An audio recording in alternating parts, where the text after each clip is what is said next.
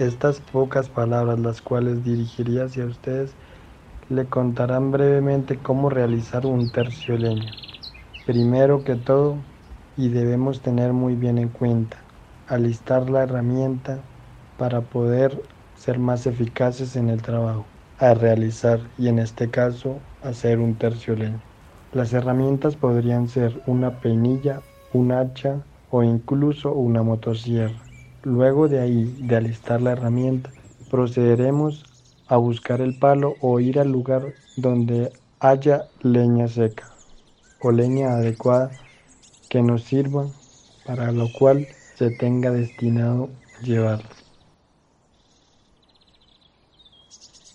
Ya teniendo el palo escogido, que podría ser un guayabo que da buena llama y bastante brasa, un chuhuacá que en algunas partes cálidas es llamado labios de niña, o también nos puede servir uno llamado kinder. También es reconocido por su nombre fumarroso.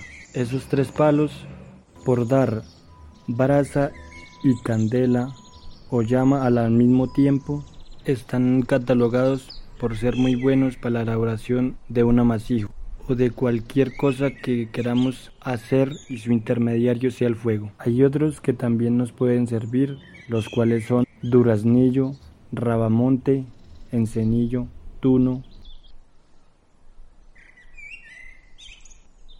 Volveré al tema del tercio. Estábamos en tener listo el palo. Si es muy grande, utilizaremos la motosierra.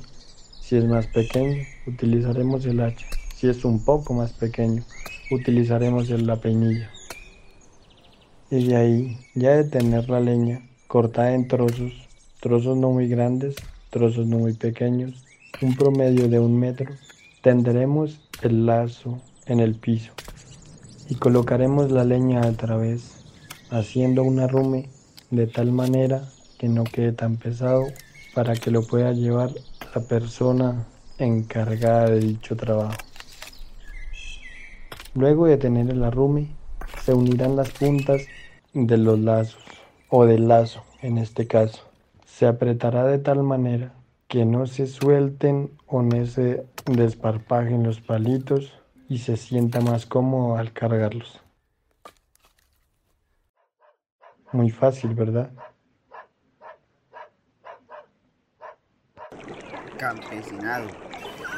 Sumapaseño. Transformando. La cultura es de todos. Ministerio de Cultura.